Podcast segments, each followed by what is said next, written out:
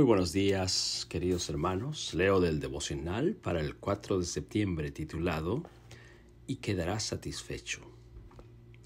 Isaías 53, 11 dice, Verá el fruto de la aflicción de su alma y quedará satisfecho. Por su conocimiento justificará, justificará mi siervo justo a muchos y llevará sobre sí las iniquidades de ellos. La revista literaria y cultural estadounidense The Atlantic realizó la siguiente pregunta a sus lectores.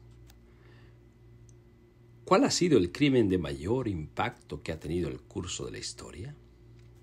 Uno de ellos contestó que había sido el asesinato del arquiduque de Australia, Francisco Fernando el crimen que desencadenó la Primera Guerra Mundial en 1914 y sentó las bases de la Segunda Guerra Mundial. Otro respondió que el motín del té en 1973 perdón, 1773, un grupo de colonos arrojaron por la borda los cargamentos de los barcos de la Compañía de las Indias Occidentales. Este crimen hizo ah, que los ingleses eh, endurecieran sus leyes contra las colonias británicas de Norteamérica, lo cual provocó que las colonias americanas se rebelaran y que fundaran los Estados Unidos de Norteamérica.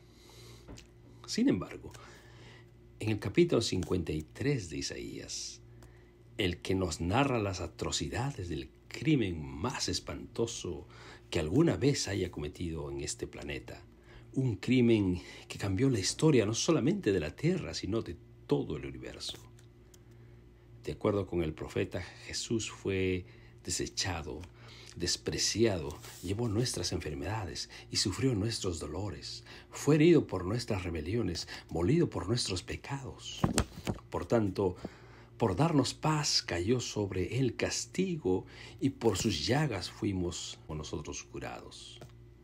El apóstol Pedro declara, porque Cristo mismo sufrió la muerte por nuestros pecados, una vez y para siempre. Él era inocente, pero sufrió por los malos para llevarlos a ustedes a Dios. Él sufrió la muerte a pesar de que era totalmente inocente, y sufrió para que los malos tuviéramos acceso al trono de Dios. Esa muerte injusta nos abrió el camino de la vida a los que en realidad merecíamos la muerte.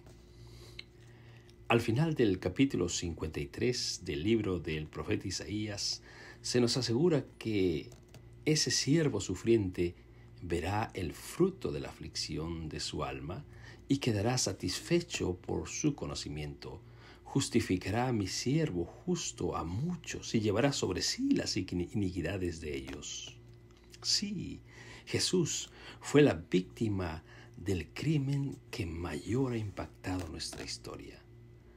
Aceptó sufrir la muerte más injusta, el dolor más espantoso, el sufrimiento más innombrable, pero no fue en vano.